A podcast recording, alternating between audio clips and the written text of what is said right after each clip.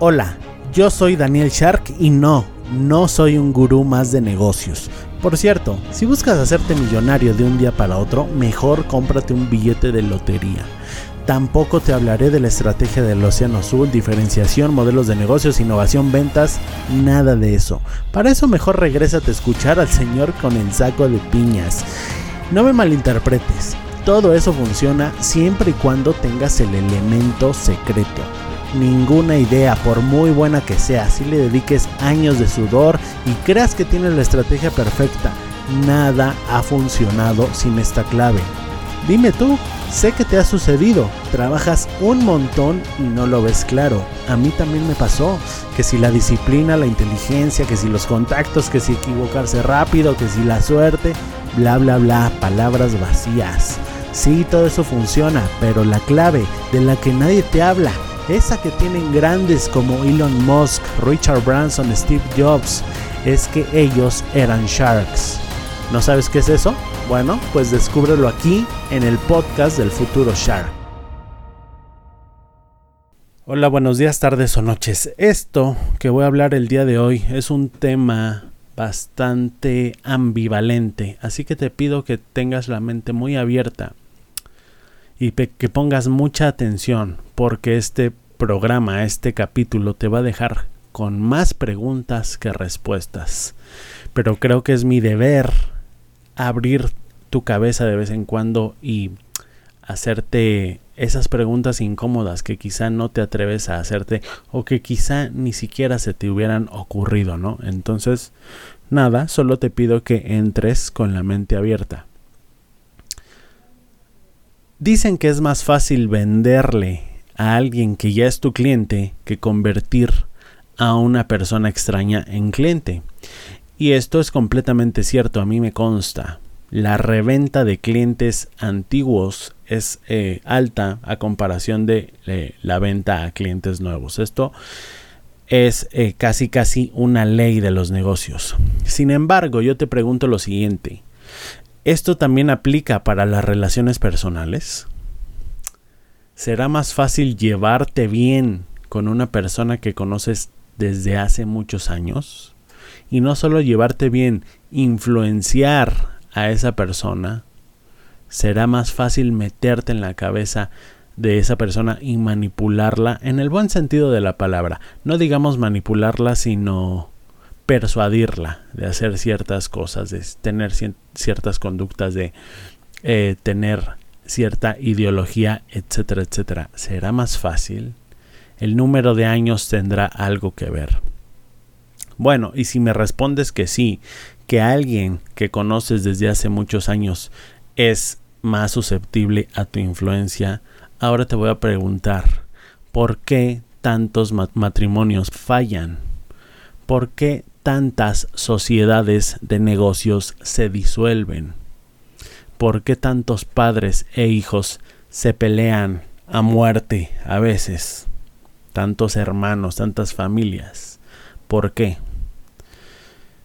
Y no me vas a decir que aquí el factor tiempo no está, porque un hijo y un padre evidentemente se conocen de toda la vida, de toda la vida, y tú me dirás, es que bueno, es que la relación entre padres e hijos es muy compleja porque eh, en primera uno no elige a los padres y pues a veces tampoco a los hijos. De hecho, nunca eliges a los hijos. En el sentido de que eliges que nazcan o, o puede que no lo elijas. Pero lo que no escoges, lo que no es tu... Eh, tanto tu responsabilidad es el carácter que este niño va forjando entre comillas, ¿eh? porque a través de la eh, de la experiencia y de la educación que tú le des, pues este niño se va a comportar y del ejemplo que tú le des. Pero bueno, este es un tema aparte. Ahora te pregunto, ¿por qué tantos matrimonios fallan? ¿O por qué tantas sociedades se disuelven? Ok, estoy de acuerdo, un padre y un hijo pues no se eligen, no se eligen. Yo no elegí a mi padre, mi padre no me eligió a mí, ni modo. Sin embargo, cuando te casas o cuando te haces socio de alguien, tú ya eras consciente de con quién te estabas metiendo. No me vas a decir que te engañaron, ¿no?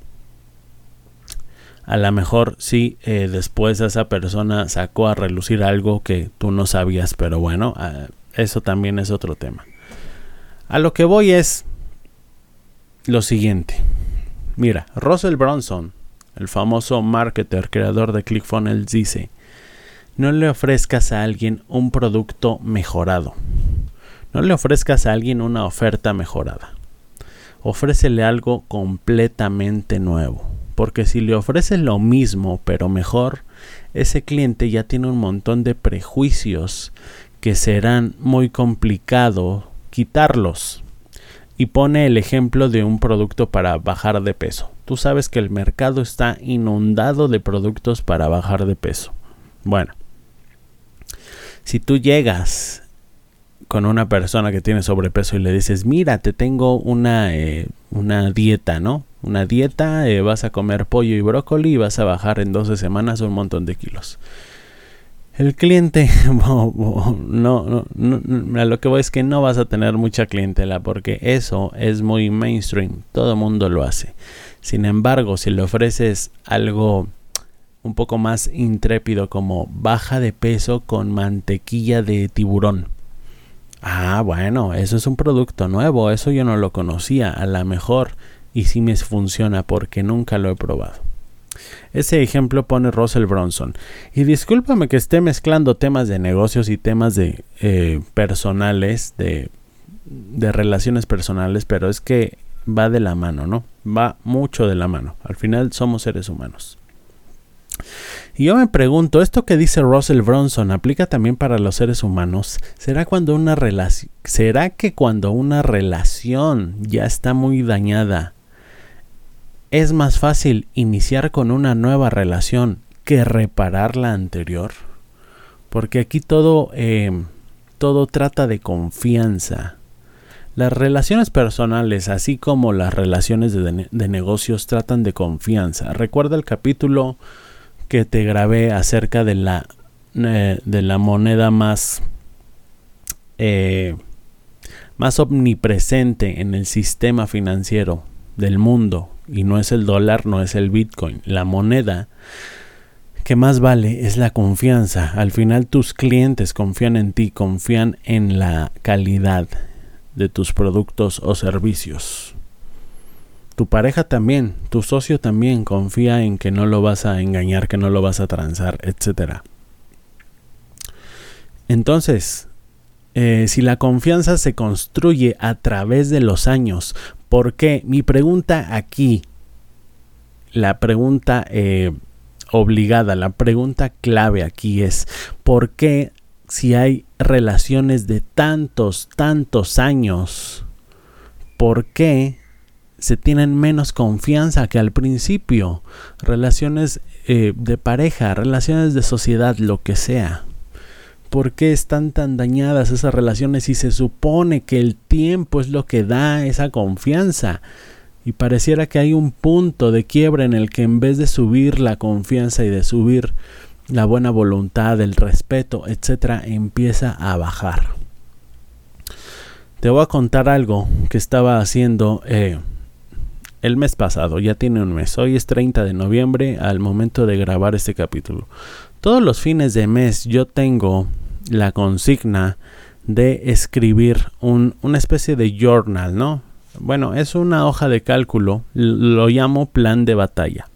Es una hoja de cálculo en donde anoto mis objetivos para ese mes y anoto lo que logré el mes anterior. Es decir, anoto lo que logré y lo que no logré, etcétera, y qué me propongo para el siguiente mes y lo divido en cuatro, cuatro áreas. Ya conocen las cuatro áreas más importantes para mí. Salud, eh, dinero, eh, relaciones personales y eh, espiritualidad o cosas emocionales. Bueno, pues me di cuenta que el mes pasado en el área de, sociales, de socializar, no estaba avanzando en nada. ¿Por qué? Porque mi idea de mejorar mis relaciones sociales estaba enfocada en conocer personas nuevas. Tú sabes, yo voy a clases de inglés, yo voy a clases de Muay Thai, yo tengo mi empresa, yo voy al gimnasio, etcétera. Conozco muchas personas y me di cuenta que a pesar de que conocía a muchas personas, que me llevo bien con muchas personas que les hablo, etcétera, en realidad no había podido profundizar con nadie, con nadie. De todas esas personas nuevas que he conocido los, últimos meses, con nadie he conectado así a profundidad como para decir, ah, esta persona eh, tiene potencial para ser mi mejor amigo o mi socio o mi pareja en el futuro. Ninguna. Y me di cuenta que a lo mejor me estaba enfocando en algo equivocado. Porque a la vez de que yo trato o trataba de conocer nuevas personas en diferentes entornos, en mi casa yo tengo a mi familia, a mi mujer y a mi hija. Bueno, mi familia es mi mujer y mi hija. Y quizá estaba descuidándolas a ellas en el sentido de que no eh, estaba conectando necesariamente más con eh, ninguna de ellas. Es decir, las veo todos los días y todo la rutina, ¿no? Todo lo de rutina, sin embargo, no estaba conectando y la verdad es que sigo sin conectar. Sin embargo, la epifanía que tuve y la enseñanza que te quiero dejar en ese capítulo es por qué los seres humanos nos enfocamos más en lo nuevo eh, que en lo que ya está y que no tenemos completamente hecho. ¿Por qué queremos iniciar una nueva carrera si ni siquiera hemos terminado en la que estamos? ¿Por qué queremos aprender a tocar guitarra si ni siquiera sabemos tocar el piano bien? ¿Por qué? Bueno, yo sé por qué, porque los seres humanos tenemos un sesgo que creemos que lo nuevo siempre es mejor. ya lo decía Barney Stinson, ¿no? Nada más que lo decía de broma, obviamente era una serie de comedia. Pero desafortunadamente es real y no es chiste. Los seres humanos creemos que lo nuevo siempre va a ser mejor. ¿Por qué? Hablando de relaciones personales, no en vez de mejorar, de querer conocer, perdón, personas nuevas, de querer a fuerza conocer a la persona indicada afuera. ¿Por qué no te enfocas en la persona que ya tienes en casa? tu mujer, tus padres, tus hijos, eh, no sé, la persona que ya tienes en casa con la que no tienes una buena relación. Hazte esta pregunta a ti mismo. ¿Realmente hay una persona que sea importante en mi vida con la que no tenga una buena relación, con la que mi relación eh, con esa persona esté rota, esté desgastada, esté quebrantada? ¿Por qué no me enfoco en reparar esa relación? ¿Por qué no me enfoco en, en conectar con esa persona, en ponerme en sus zapatos en lugar de estar eh, buscando personas nuevas? ¿Cuántas, eh, cuánta gente no he conocido yo que va por la vida y, y este y va odiando a sus padres, va odiando a, la gente que tiene en casa, ¿no? A su pareja incluso, a su esposa, a su esposo siendo que ellos lo, eligieron. Bueno, en el, en el caso de los padres no los elegiste, pero son personas que van a estar ahí durante toda tu vida. ¿Por qué no tratar de llevarte bien? Y, y no solo llevarte bien. Yo entiendo que es algo realmente difícil mejorar una relación. Y se necesita mucho trabajo, se necesita mejorar en el área de inteligencia emocional.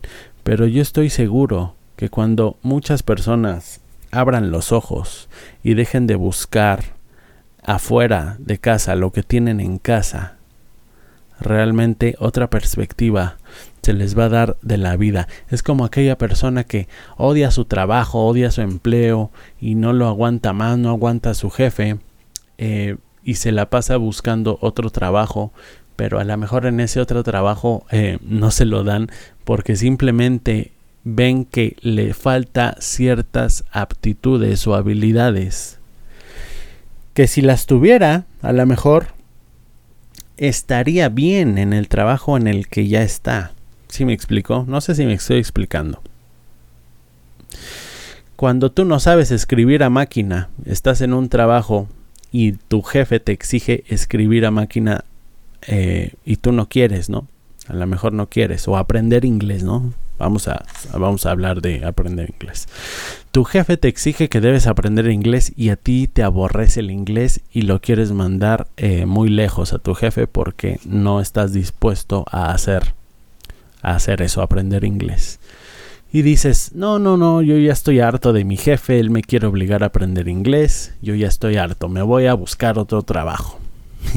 ¿Y qué pasa? Vas y buscas otro trabajo y lo primero que te piden es, adivina qué, que sepas hablar inglés.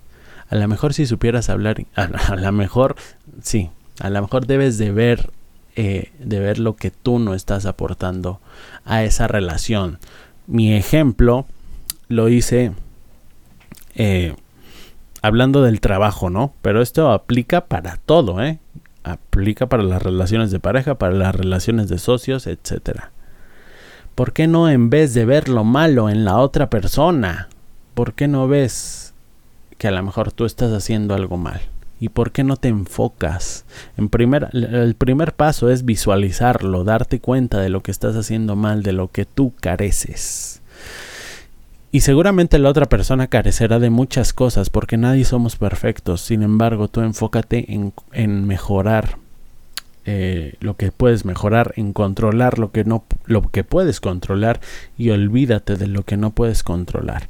Enfócate en mejorarte a ti mismo y enfócate en mejorar tus habilidades emocionales, tu inteligencia emocional. La moraleja aquí es deja de enfocarte en el ámbito social, en conocer gente nueva.